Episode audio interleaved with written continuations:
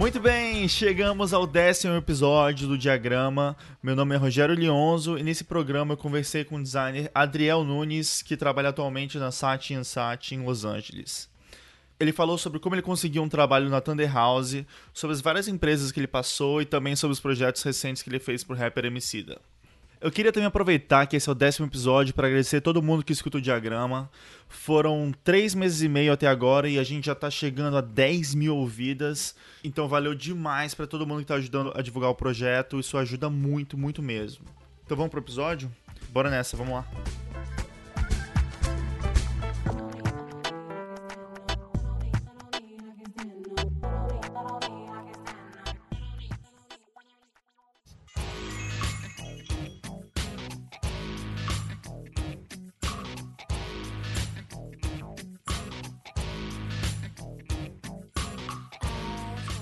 Muito bem, voltamos com mais um diagrama. E hoje a gente vai conversar com um cara que eu acho um cara muito foda, Adriel Nunes. Adriel, seja muito bem-vindo ao diagrama, cara. Valeu, Leonzo. Primeira honra, cara, estar tá aqui falando com você. Muito obrigado pela oportunidade, cara. Pô, velho, valeuzão, cara. Mas vamos começar. Uma pergunta que eu faço para todo mundo. Eu queria que você falasse como é que você começou a fazer design, como é que foi esse começo para você? Cara, acho que como todo mundo, né? Meio clichê, assim você vai testando e errando, né? Mas eu sempre curti ilustrar. Sou de Santo André, então tinha cena muito forte de grafite lá. E engraçado, todo mundo dançava break e tal, e eu não sabia dançar, eu era muito ruim dançando. e aí, cara, toda crew, toda crew tinha um cara que fazia um grafite. Como eu não sabia dançar, deram essa responsabilidade para mim. Vai aprender a desenhar, mano.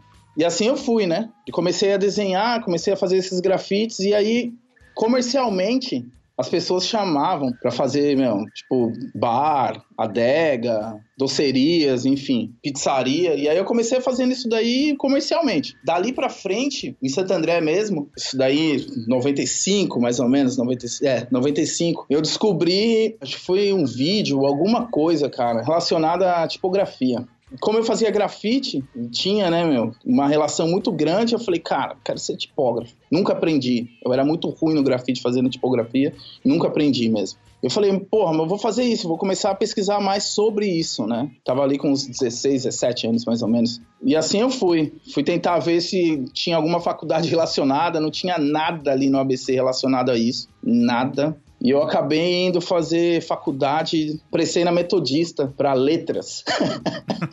Nenhuma relação, né? Mas não, eu gostava de escrever também, porque tinha toda essa história. O grafite tinha muita história para ser contada, e eu achava naquela época que letras ia me ajudar pra caramba com isso.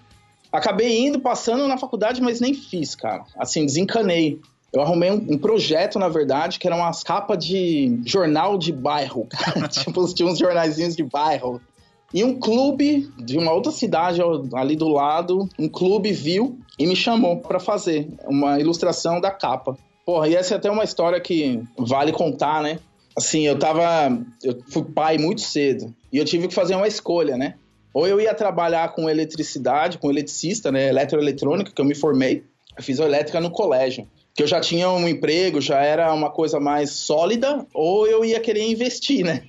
e ganhar nada mesmo tipo, 50 reais pra ir trabalhar fazendo uma ilustração, assim. E eu falei, porra, cara, vou trocar, né? Vou chegar em casa, vou falar, vou falar pra minha família que eu, que eu tô trocando, né? para ganhar 50 reais, assim. e foi um baque para todo mundo, assim. Todo mundo ficou maluco comigo. Porra, você vai ser pai, você é novo, você vai ser pai e você vai fazer essa maluquice logo agora, né? E meu pai foi, puta, foi uma pessoa muito importante ali. Ele falou, cara, faz o que você acha que tem que ser feito. Você sempre gostou e eu não vou te cortar, né? Faz o que você acha que você tem que ser feito. E eu fui e fiz essa ilustração, assim, meio um dia pro outro mesmo, sentado ali dentro do estúdio dos caras. E aí, no final do dia, o cara me chamou, assim, de canto e falou: Cara, tem outra ilustração pra você fazer. E eu falei, puta que pariu, eu tenho que ir trabalhar, né, cara, amanhã. Dessa empresa, né? Eu falei, cara, o que eu vou fazer, né, cara? Então eu liguei de novo para os caras, falei que tinha, tinha, tinha um problema e não ia poder ir nessa empresa de elétrica. e fui lá fazer a ilustração, cara, de novo, no outro dia, nessa mesma, nesse mesmo estúdio. E aí no final do dia eu entreguei as duas ilustrações e no final do dia, cara, porra, não aguentei. Então, fui lá e falei, pedi pros caras, falei, cara, me dá uma oportunidade. eu quero fazer isso, é isso que eu amo. E convenci os caras a, a deixar eu ficar ali. Legal. Assim, dali pra frente, né? Muito CorelDRAW, não me matem, não me julguem. muito CorelDRAW. A gente fazia muita diagramação, né? Tinha muito jornalzinho do clube, coisa, pô, isso aí é 95, 96, né? E o dono ali, onde que, que era uma equipe de uma equipe de três, né? Na verdade. Tinha ninguém. Aquilo começou a crescer que a gente começou a, a, ilustrar, fazer, mano, fotografia. Era um espaço ali local, mas a gente começou a tratar localmente aquilo atendendo bem, e começou a crescer. E a empresa cresceu bastante. A empresa chegou com. Quando eu saí com 36 funcionários, os caras tinham. Caraca. É, 36 funcionários. E aí a gente já atendia o Ford, já atendia. Como eu comecei com eles ali, os caras deixavam só a criação comigo cara, só faz a criação da capa, só faz a criação.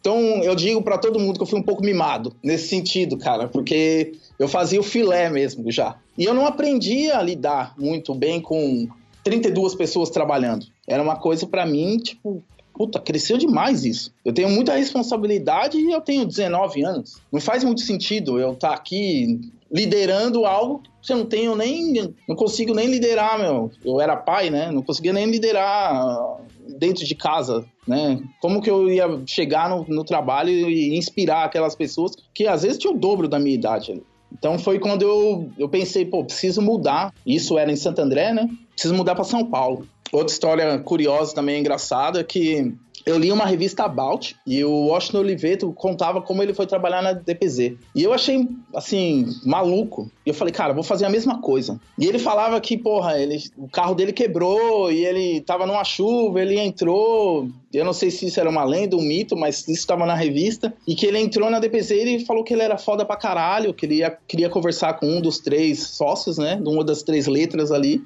que se a mulher não deixasse ia estar tá perdendo um dos melhores profissionais da publicidade. E eu achei puta cara de pau, assim, ó. E eu falei com o meu chefe, que ele tava do lado, assim, né? Falei, cara, olha isso e tal, e eu tô querendo ir para São Paulo, para esse lugar que era Thunder House na época. Eu vou fazer a mesma coisa, vou mandar vou mandar um e-mail falando que eu sou foda pra caralho e, e vamos ver o que dá. E mandei, cara.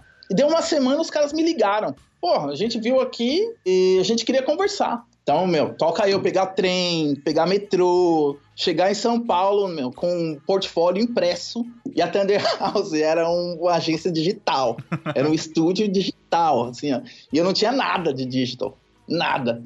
E ela, a Thunder House ficava dentro da Macan. Quando eu cheguei, que eu vi o tamanho da Macan, que é um, um quarteirão, eu não sabia o que era Macan. Eu imaginei que tudo aquilo era Thunder House. Então eu tremi, meu minhas pernas bambiou, eu fiquei sentado 15 minutos na frente da, do lugar com o meu portfólio, pensando se eu entro ou não entro, entro ou não entro. Cara, o que, que, eu vou fazer? E era muito longe da minha casa, eu falei, bom, quer saber? Eu vou entrar. E aí eu cheguei lá e tudo, apresentei, só que era impresso, né, meu? Os caras falaram, ah, legal, mas e aí, cadê a parte de digital?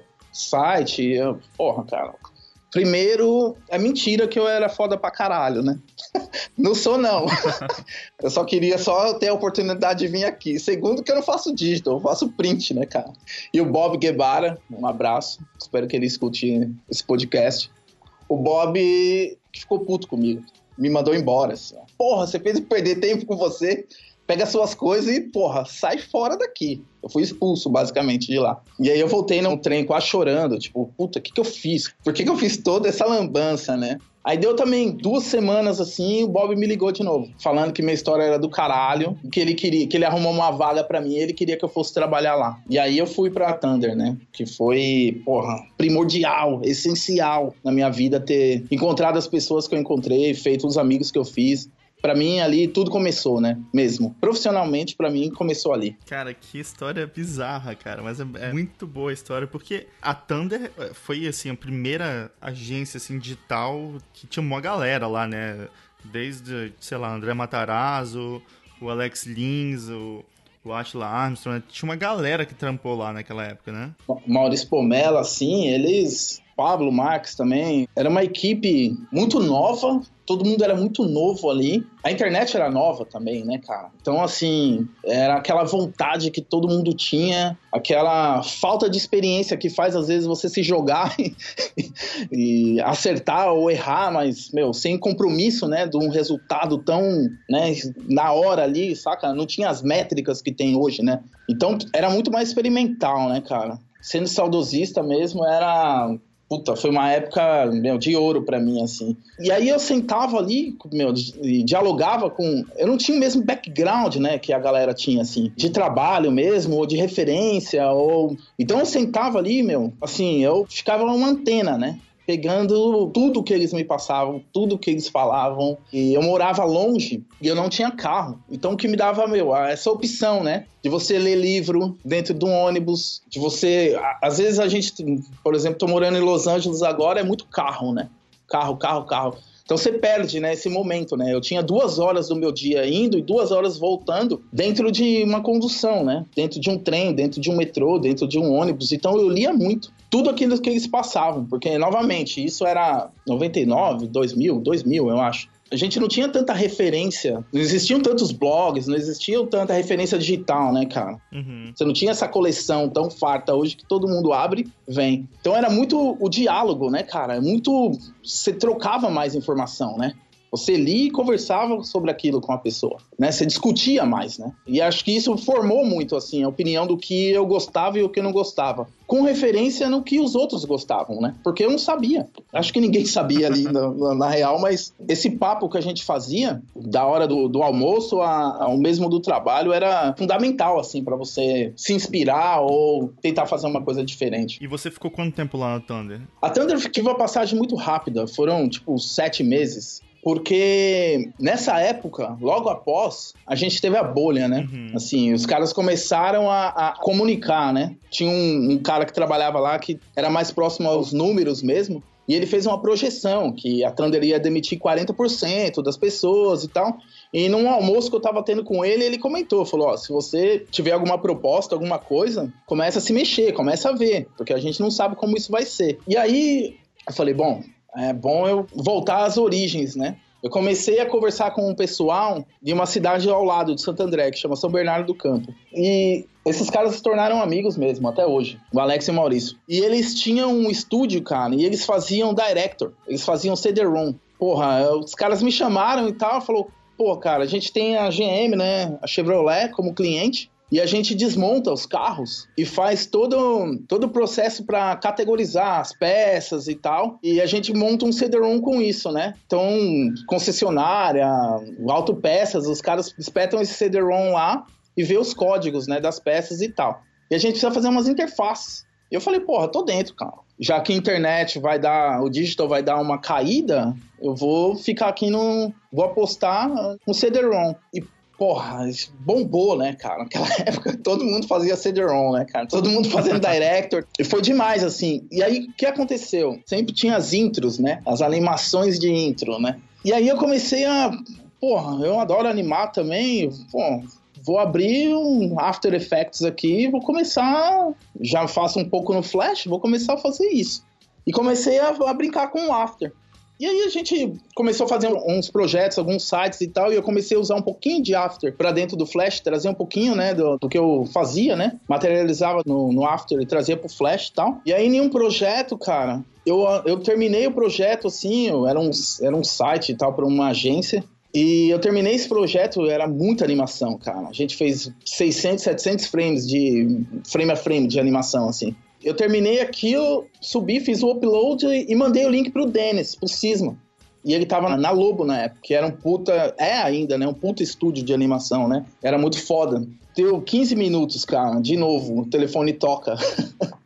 que era o Matheus, cara, da Lobo, me chamando pra ir fazer uma entrevista na Lobo. E, porra, naquela época, cara, acho que, sei lá, todo mundo gostaria de trabalhar na Lobo, né? Todo mundo, cara. Ainda mais nessa época, né, cara, que tinha o cisma, porque isso, isso também era meio que no começo da Lobo também. Eles estavam começando a fazer muitas coisas que ficaram muito famosas, assim, no Brasil, fora, né? Até, tipo, eu até lembro que depois, uma vez lendo uma entrevista com a galera do, daquele filme 300, uma das inspirações dos caras do filme 300 era Lobo, assim, sabe? Tipo, é muito louco, né, cara? Dessa vez eu falei, cara, eu vou fazer a entrevista, nada de levar um portfólio impresso, né, cara? E o que é bizarro, assim, eu levei os disquete, cara. Você acredita? Era tipo, cara, eu levei, eu levei meu portfólio nos, nos disquete, assim, ó. Tipo, meu surreal mesmo, bizarro, assim, ó. E aí eu falo, não, dá uma olhada nesse projeto aqui, e dava um disquete, né, pro cara e tal.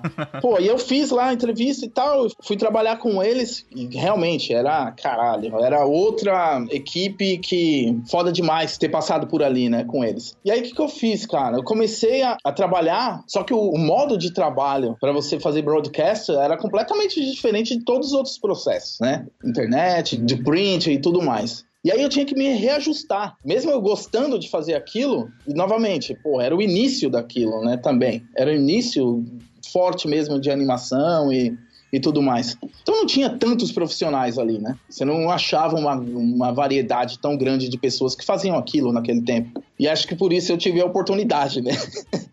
e aí eu comecei a trabalhar e ver que o meu ritmo de trabalho não era tão bom quanto aquelas pessoas que estavam ali. Eu era mais designer mesmo e menos animador. E eu comecei a sentir falta desse processo. Talvez por essa dinâmica maluca de eu querer experimentar e eu estar tá iniciando ali, apesar de fazer já um bom tempo que eu estava trabalhando, já fazia nisso daí, já devia fazer 6, 7 anos já. Eu ainda estava experimentando, vendo realmente o que eu queria fazer com a minha carreira. Eu vi que eu, porra, eu era um designer, eu era muito mais um designer do que um animador mesmo. E aí, após sete meses, cara, eu recebi uma proposta para ir para o Rio de Janeiro, trabalhar no IBEST. E aí, assim, era uma maluquice, assim, ó, porque eu tava trabalhando com arquivos de, meu, 1 giga para eu ir trabalhar com arquivos de 12K. Caraca. É, fazer o, o, caminho inverso. Só que no IBEST, o que eu tinha, né, porque eu já tinha feito isso lá atrás, que era conseguir coordenar, mesmo minimamente ali com a equipe pequena, mas eu já tinha coordenado um, uma galera. E por eu já ter feito web na Thunder, já ter e continuava fazendo isso na Lobo, eu aceitei ir para o Rio e, tinha uma equipe. O diretor de criação era o Rodrigo Davi e eu era mais, mais ou menos um associate ali, né? Eu tinha a equipe ali. E foi muito bom porque a estrutura de portal, a dinâmica de portal, era muito similar à dinâmica que até hoje eu utilizo, né, meu? De resolver problemas, né? Às vezes acontece algo no dia e você tinha que soltar aquilo no portal, né? Então você não tem tempo de você trabalhar com o layout como você gostaria. Então você tinha que resolver de uma forma mais rápida, de uma forma mais gráfica, de uma forma que você. É, infográfica, né? De você contar aquela história com o tempo que você tem. E eu achei, eu falei, do caralho e tal, e, e vou fazer isso durante um tempo até novamente, né, eu experimentar algo a mais. Que no final, no final da história vai fazer sentido o que eu tava tentando fazer. E aí beleza, fui, passei pelo IBEST, Passei esse período no IBEST fazendo tudo isso, voltei para São Paulo e voltei para São Paulo para trabalhar num lugar chamado Graphic Construct, que era um estúdio de moda. Mas que também nessa época tava bombando, né? Tava bombando. Até que tinha acabado de voltar de Nova York, tinha muita, muita empresa de moda, São Paulo Fashion Week tava começando no Brasil. Então, eu fui ali, né? De novo, a Thunder abriu todas as portas para mim.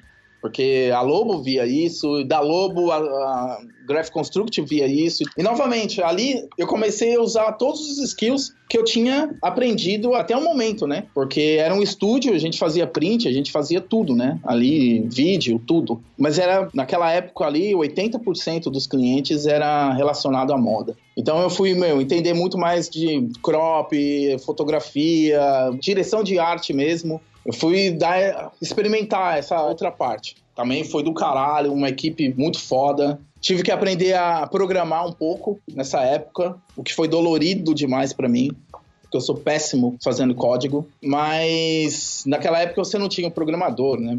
Você mesmo layoutava, produzia e programava, né? Não, tinha o X, programador, o front, o back, você ia fazendo tudo mesmo. Novamente, lendo o livro, né? Você não tinha tanto tutorial na internet.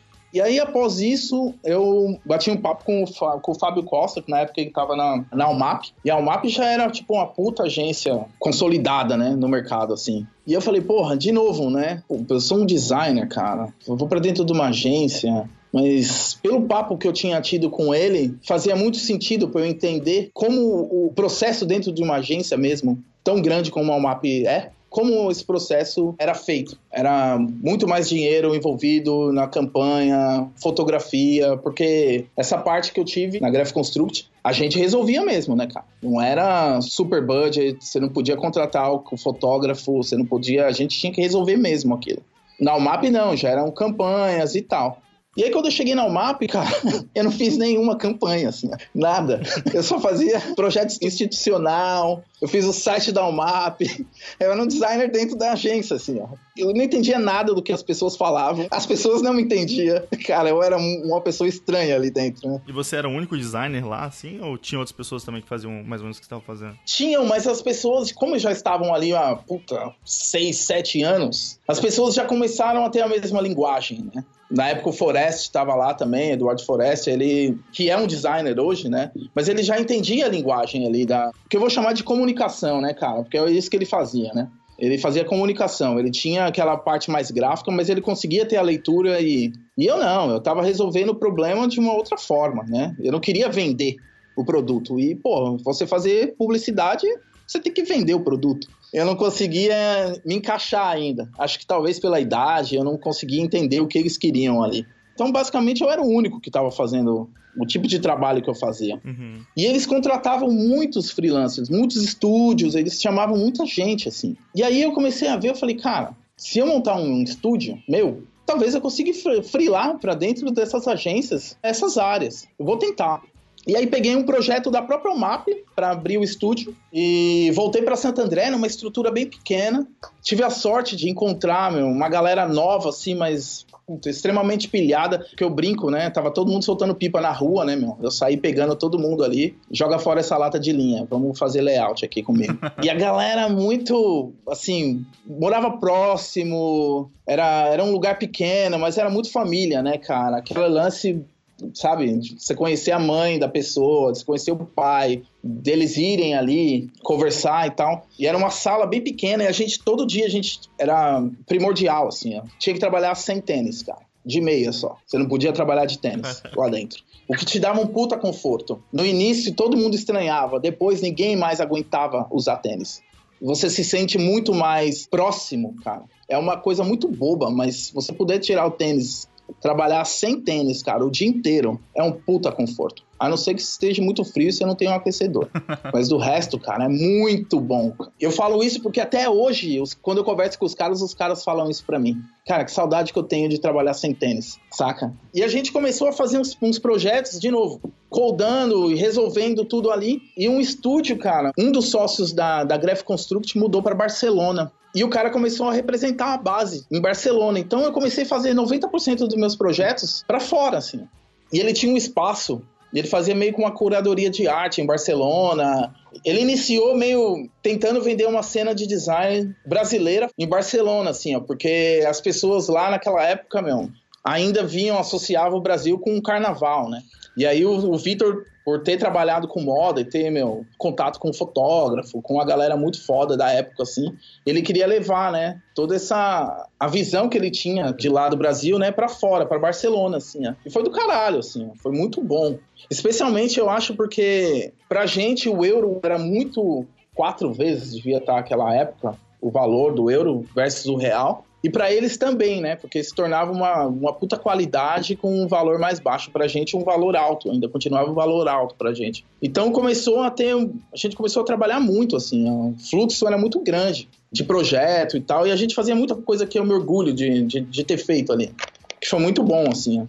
Você conseguia atender mesmo e você falar, cara, sou responsável por algo, dava um frio na barriga animal, assim, por aquilo, né? Que tinha. Chegou a ter sete pessoas lá comigo. E tudo muito bem organizado, orquestrado ali, ó. A grana, tava tudo certinho, assim, ó. E aí passou quatro anos para cinco anos, cara, mais ou menos assim. Eu não tava vendo mais uma evolução criativa, porque, pô, virou commodity pra caralho, assim. Eu saí, ia andando pro estúdio, fazer aquele projeto, e eu pensava sempre nisso, que a galera tava comigo desde o início, mas se eu perdesse duas pessoas, né, se fosse saísse para outra agência ou para outro estúdio, o que for, eu ia ter uma grande dor de cabeça para repor, porque era algo muito pequeno num bairro de Santo André. Nem no centro era, né? Era num bairro. E eu comecei a pensar muito sobre isso. E aí eu falei, quer saber, cara? vou voltar para São Paulo de novo, só que eu vou fazer um esquema que eu possa levar toda a equipe de uma vez, assim. E aí eu fiz isso. Eu fui para um lugar e, meu, trouxe toda a equipe. A gente ficou uns seis a oito meses também fazendo essa transição. A equipe ficava em Santo André e eu ficava na agência e tal, eu fazendo toda essa transição até todo mundo vir. Depois de o quê? Um ano mais ou menos que deu toda essa transição, eu recebi uma proposta para ir para Nova York. Que aí é outra parte da história, cara, que mudou tudo novamente na minha vida.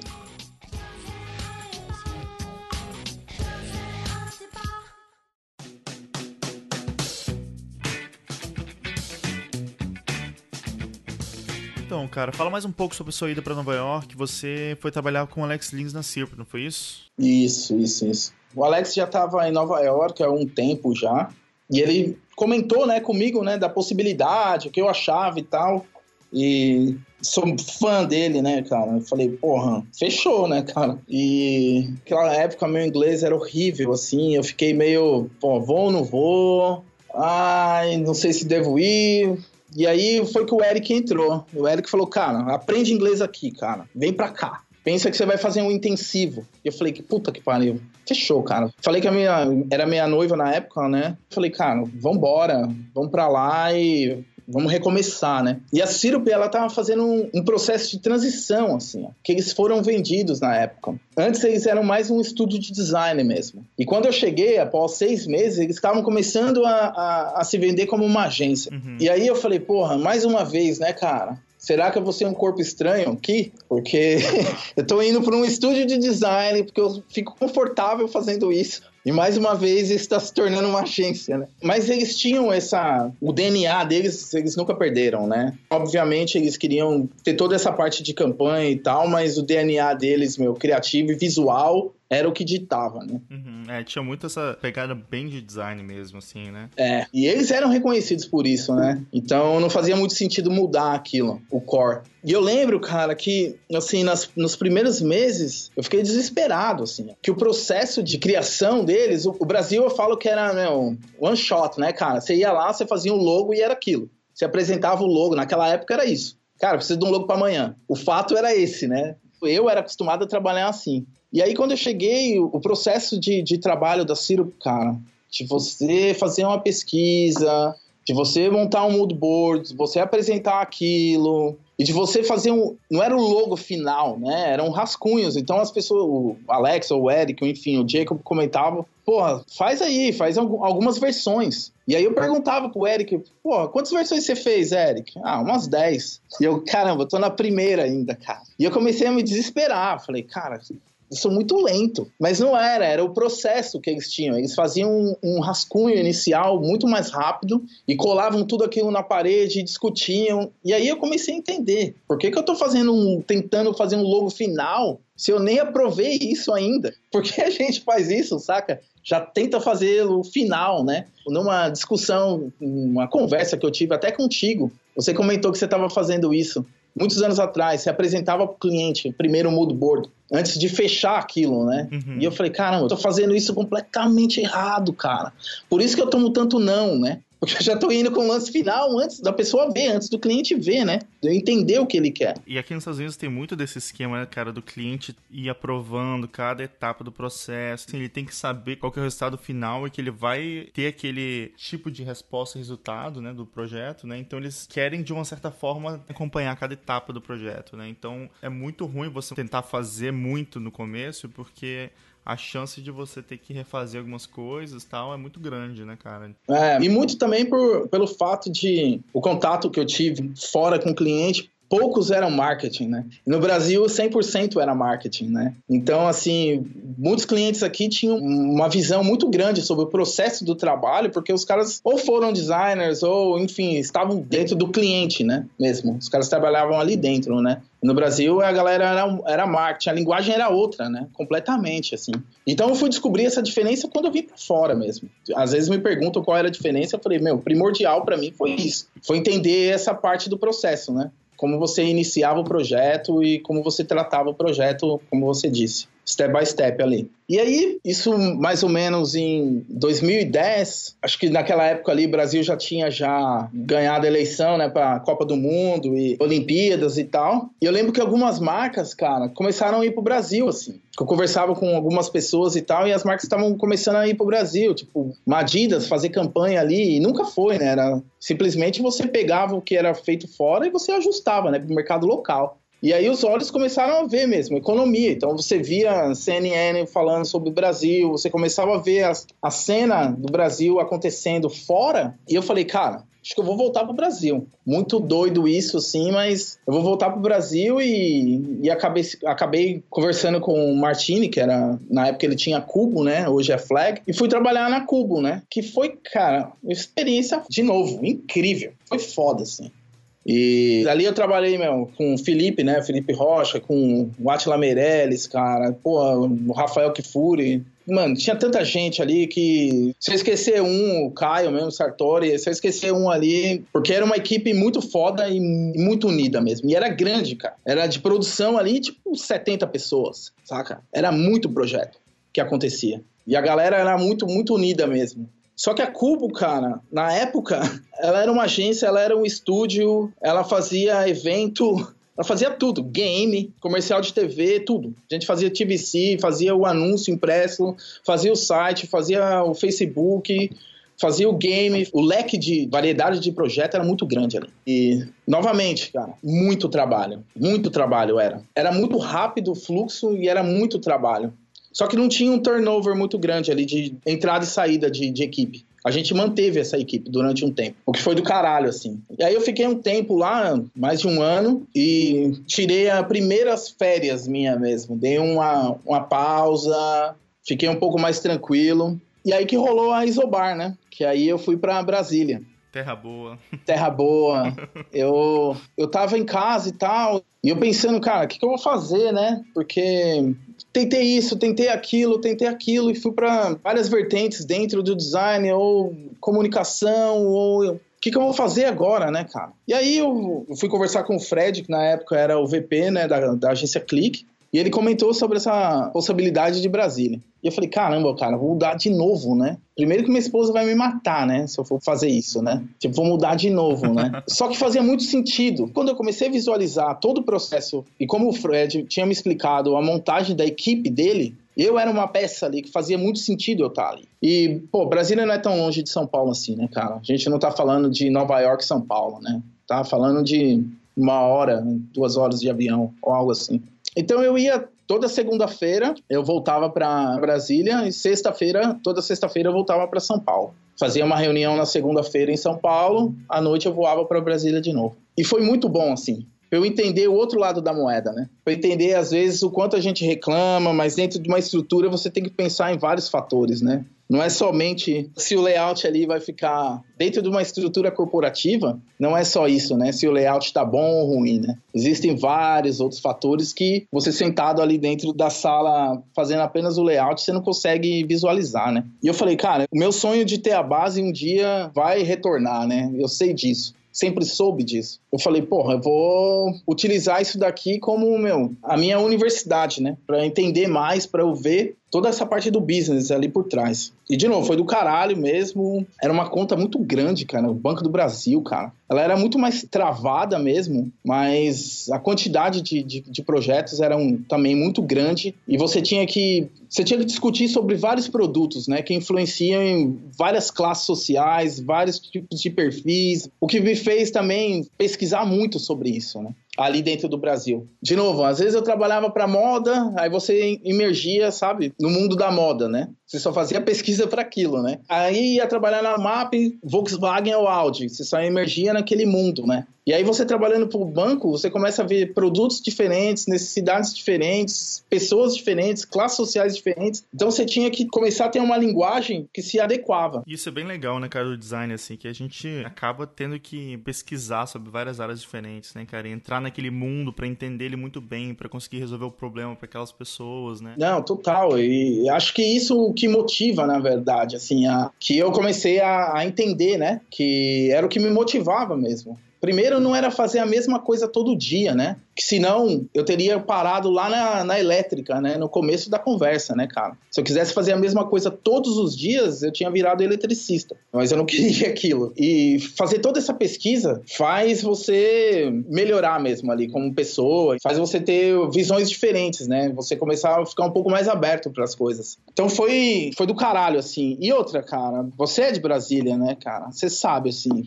Cara, eu fui extremamente bem recebido. Era algo assim bizarro até. Eu falava, caralho, cara, eu saí de Santo André, mas eu cheguei em Santo André, saca? Porque as pessoas pareciam que me conheciam há tanto tempo. E aí eu comecei a ver como o ritmo de Brasília era de trabalho. Todo mundo trabalhava pra caralho, mas o ritmo era, era muito mais família também. E aí eu me senti muito ali em Santo André. Me senti muito ali, eu novamente com o pé na meia, né?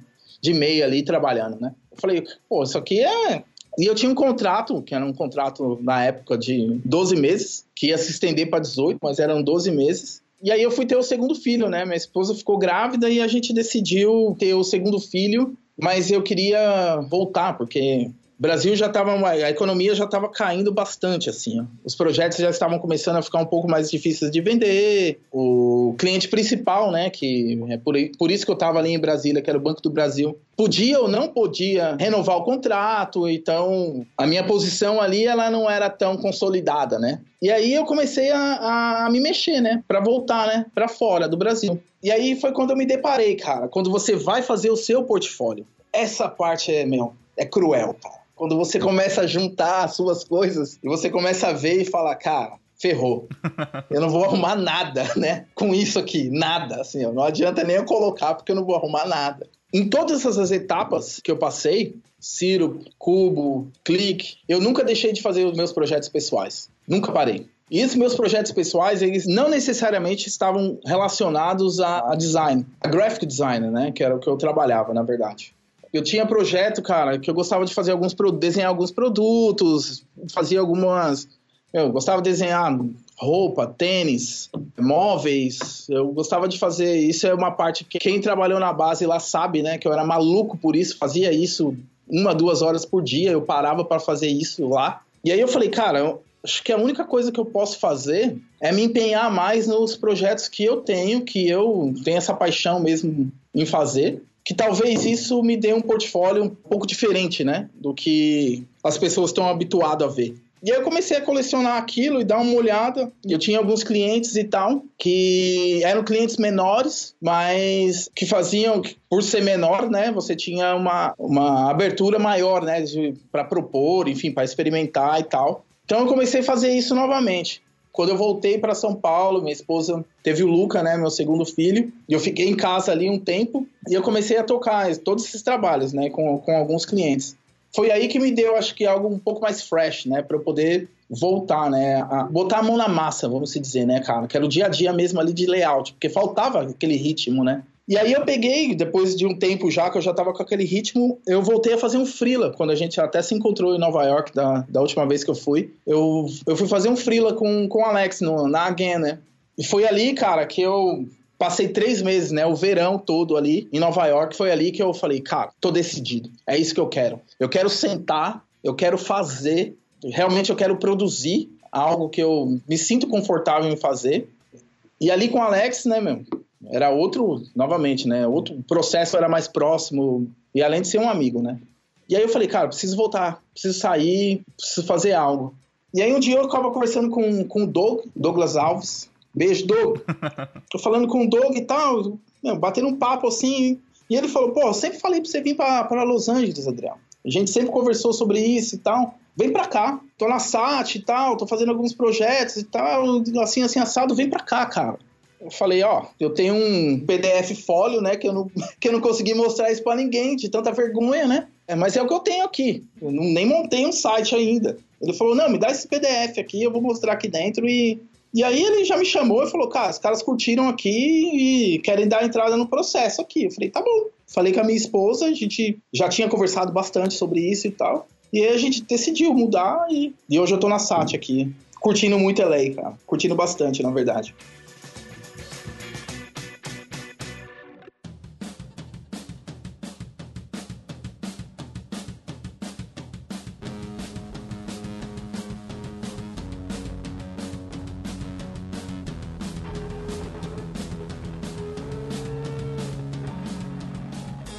Cara, eu queria conversar com você sobre alguns trabalhos que você fez. Acho que você tem uma diversidade muito grande de coisas, né, que você já fez, mas tem um projeto que me chamou muita atenção, porque além do, das coisas normais de design, né, de marca, site, tudo, também tem uns produtos. Então eu queria que você falasse sobre um trabalho que você fez para Sinter. É assim que fala o nome da empresa? Isso, isso. Então, como é que foi isso, cara? Cara, a Sinter, né, também de um cliente amigo, Marcelo, a gente se encontrou casualmente assim, entre dois amigos e tal. E ele tava comentando sobre a marca dele e tudo mais. E ele queria fazer um logo, apenas um logo, assim. Eu falei, pô, pegar um logo para fazer, né, cara? Só um logo meio. E eu marquei uma reunião com ele e a gente sentou para bater um papo assim, e aí casou muito rápido, assim, a, as ideias, a forma que ele acreditava. Primeiro que eu tenho que explicar que a Sinter, ela vende mobiliário corporativo, né? E ela faz sala de reunião, lobby, enfim, cadeira, mesa, mas da parte corporativa.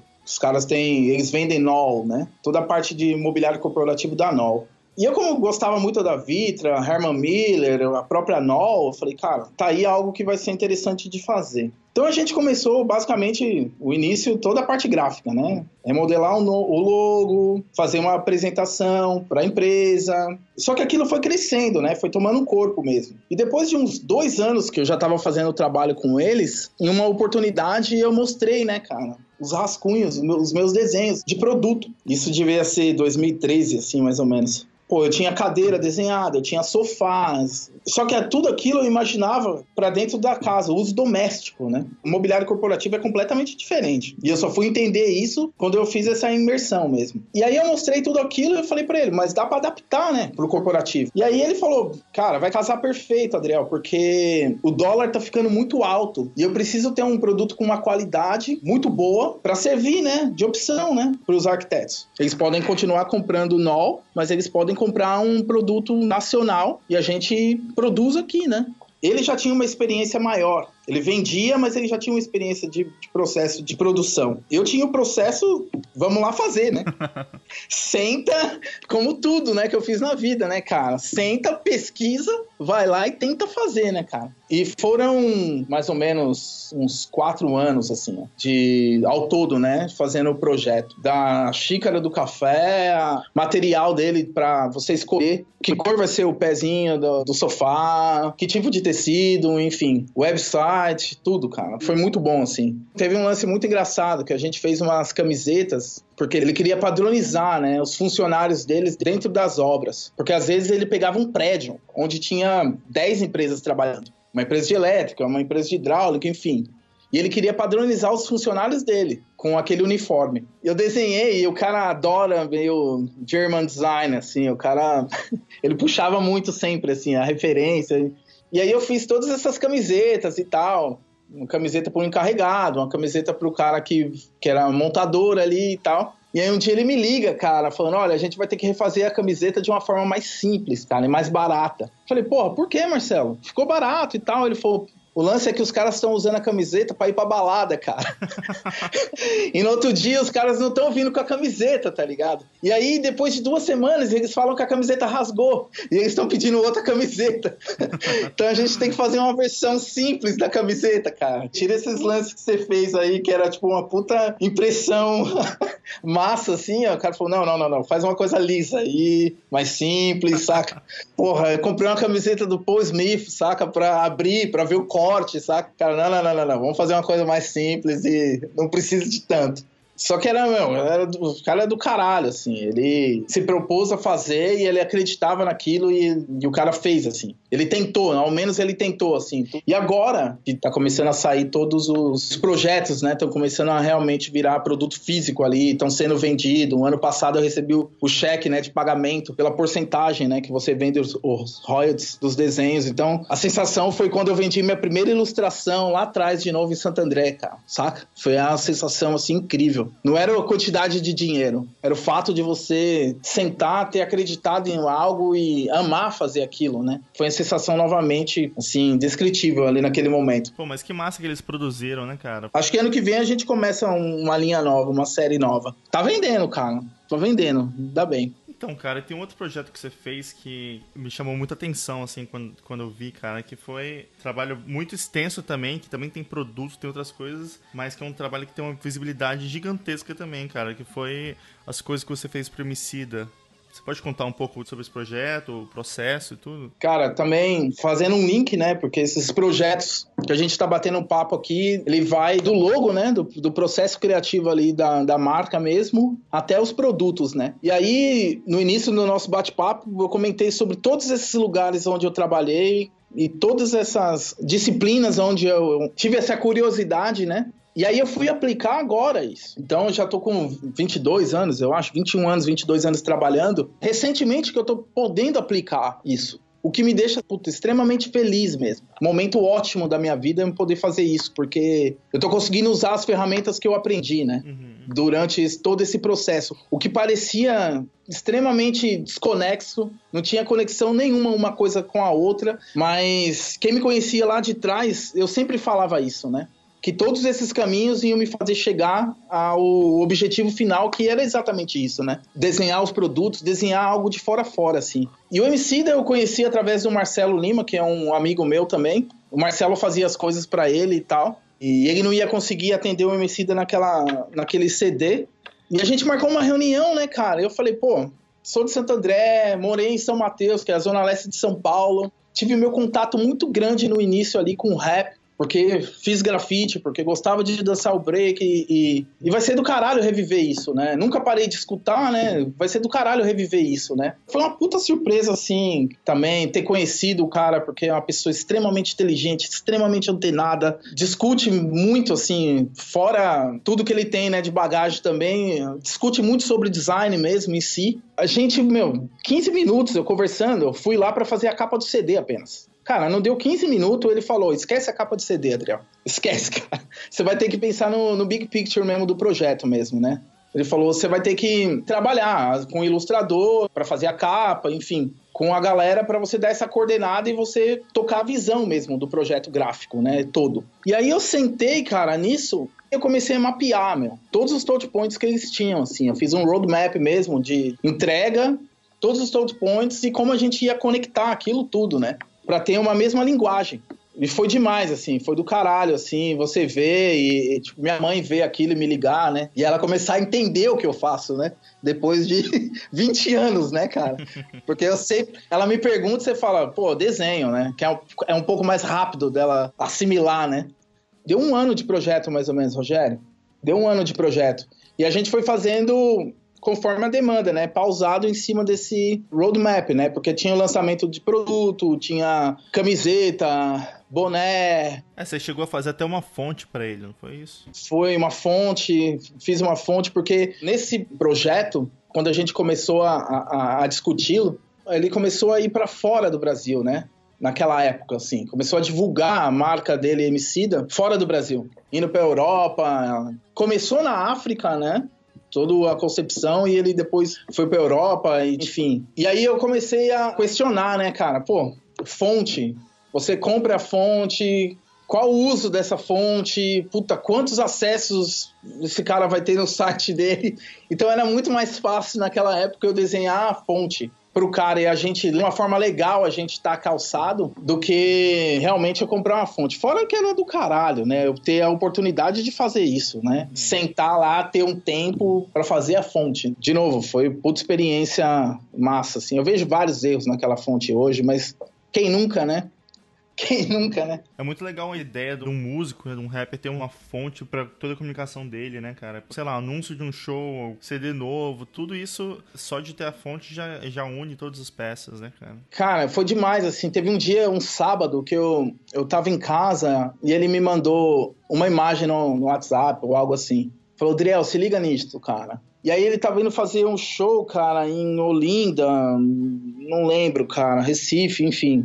Mas eles pegaram a fonte, cara, e eles refizeram, porque assim, só tinha o logo ali até então, não tinha fonte mesmo. E eles refizeram as outras letras, cara. E eles escreveram Família Emicida, o rap é aqui, algo assim, uma frase, com a fonte. E os caras usaram, cara, a fonte, usaram o tratamento.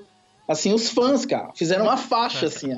E aí, estavam recebendo ele no aeroporto, assim, ó. E aí ele, na hora que ele viu, ele falou, caralho, a Adriel vai pirar nisso, né, cara? Então o cara tirou uma foto, me mandou, saca? Foi do caralho, assim, eu tenho guardado. E teve uma, uma... A gente começou a fazer várias visualizações e versões, né, da capa de CD dele. Como aplicar, né, o crop e tal da imagem, que foi uma ilustração feita pelo André, do Black Madre, né, o André Maciel. E eu tava fazendo o crop ali, né, da ilustração, né, como ia ser e tal. Resolvi fazer um crop que eu já tinha já conversado com ele já no início, que era um crop meia face, assim, só deixar a meia face dele, né, para contar a história todo do lado.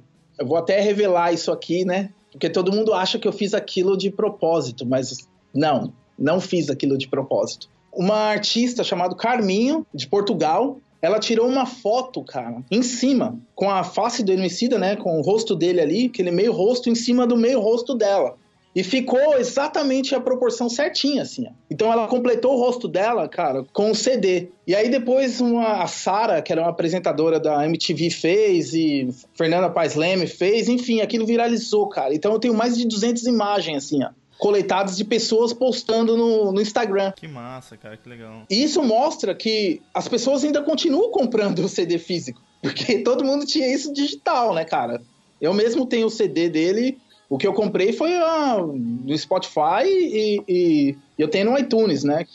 E eu ganhei o CD físico, eu não comprei o CD físico. E aí você vê a quantidade de gente que ainda compra o CD, né? E, ele, e o MC tem essa paixão, a Laboratório Fantasma tem essa paixão ainda de, de produzir, né? O encarte, o CD, enfim. E foi demais, assim, ó, ter acontecido isso, assim, né? A gente não, não planejou, mas foi ótimo, assim, ter acontecido, assim.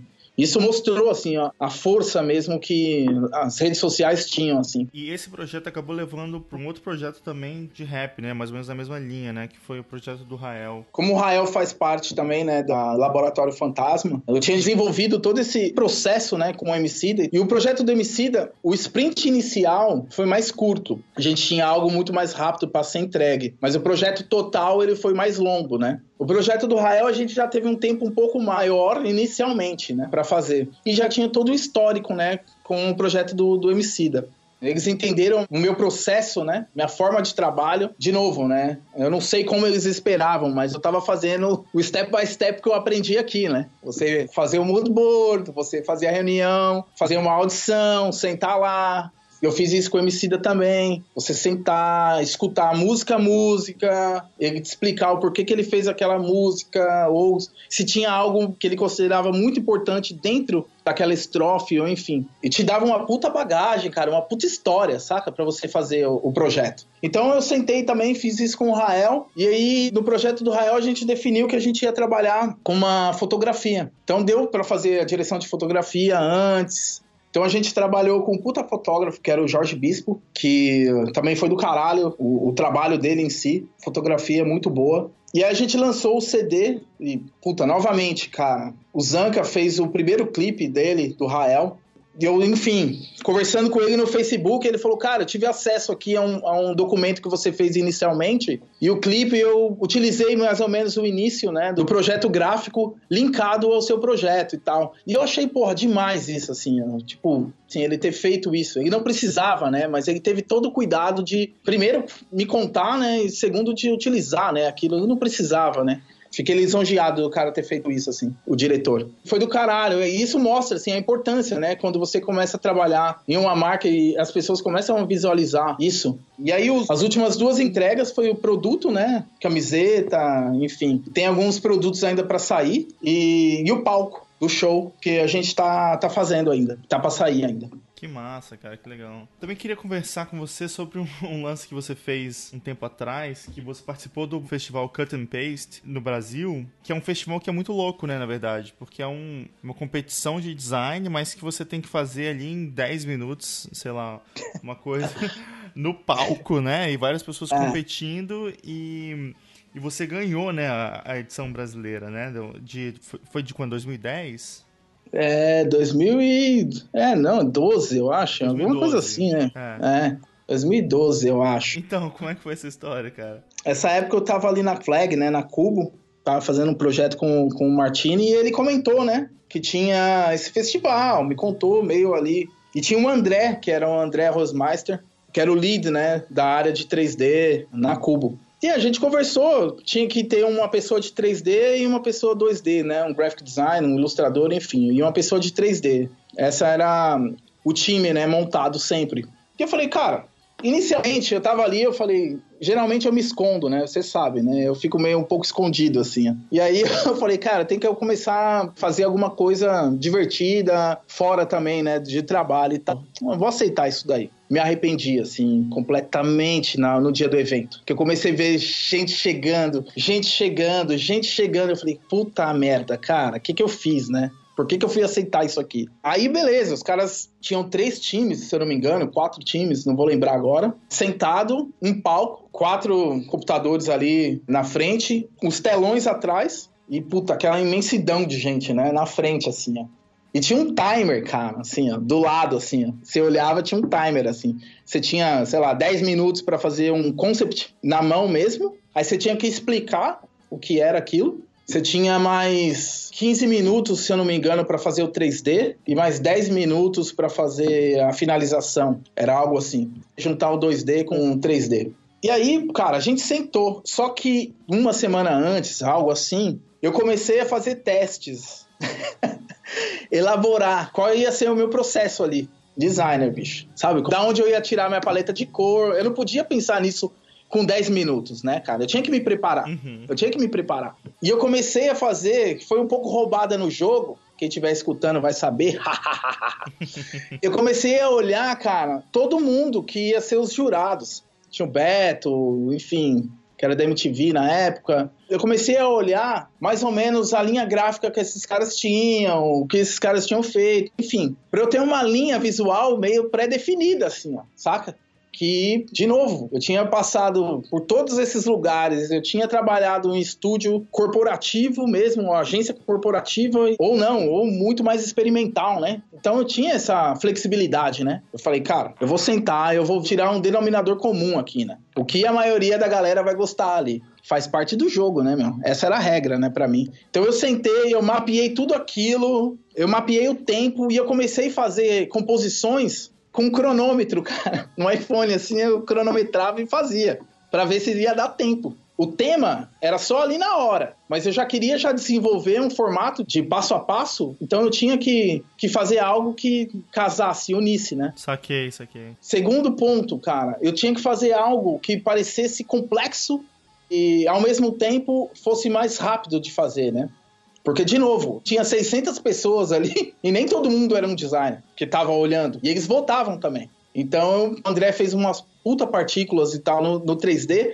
E foi engraçado que nessa segunda etapa, que era do 3D, ele deixou as partículas animadas, cara. Não previu, assim, ó. Então, você imagina, a galera sentada lá vendo o lance aflorando, acontecendo, né? E os outros todos estáticos, todos estáticos renderizando e o do Andrezão, tipo, renderizando por trás e na frente uma animação ali, ó.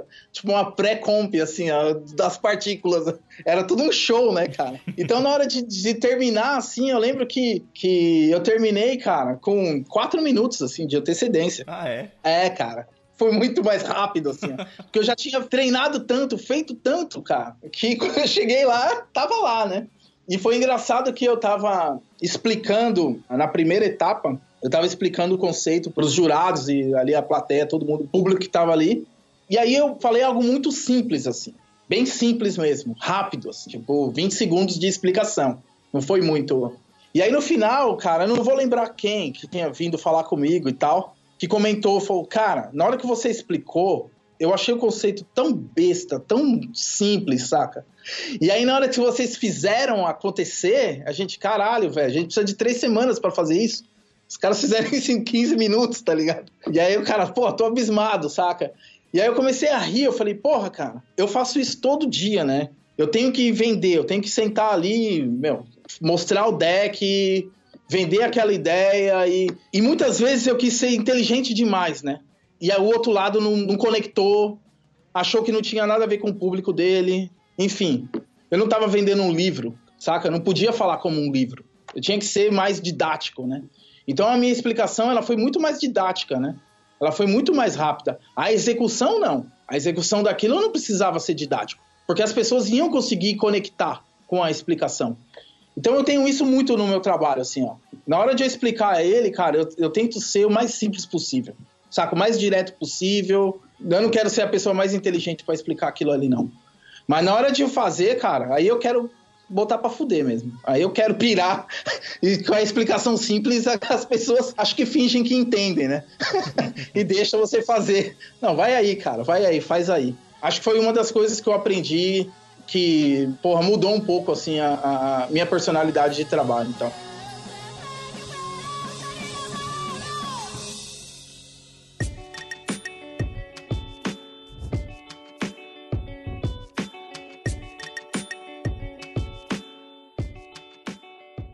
Adriel, valeu demais, cara, por dividir aí sua história, cara. Incrível, assim, ver tudo que você fez, cara, e todos os lugares que você foi.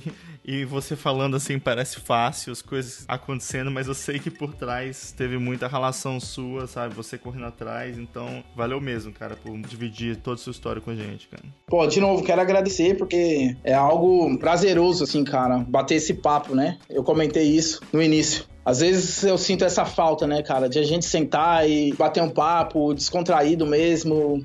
E. Porra, como é bom, cara. Só queria só te falar isso. Como é bom. Às vezes eu tô trabalhando e eu já escutei o episódio e eu coloco lá de novo para escutar. Saca? Só pra ver uma de novo, um ponto de vista diferente, uma experiência diferente. Então eu desligo a música e eu caio pro seu projeto, cara. Que bom que você fez isso, cara. É do caralho mesmo. Obrigado por você fazer isso pra gente. Pô, velho, valeuzão, cara. Valeuzão mesmo. Abração, cara. Abração, valeu.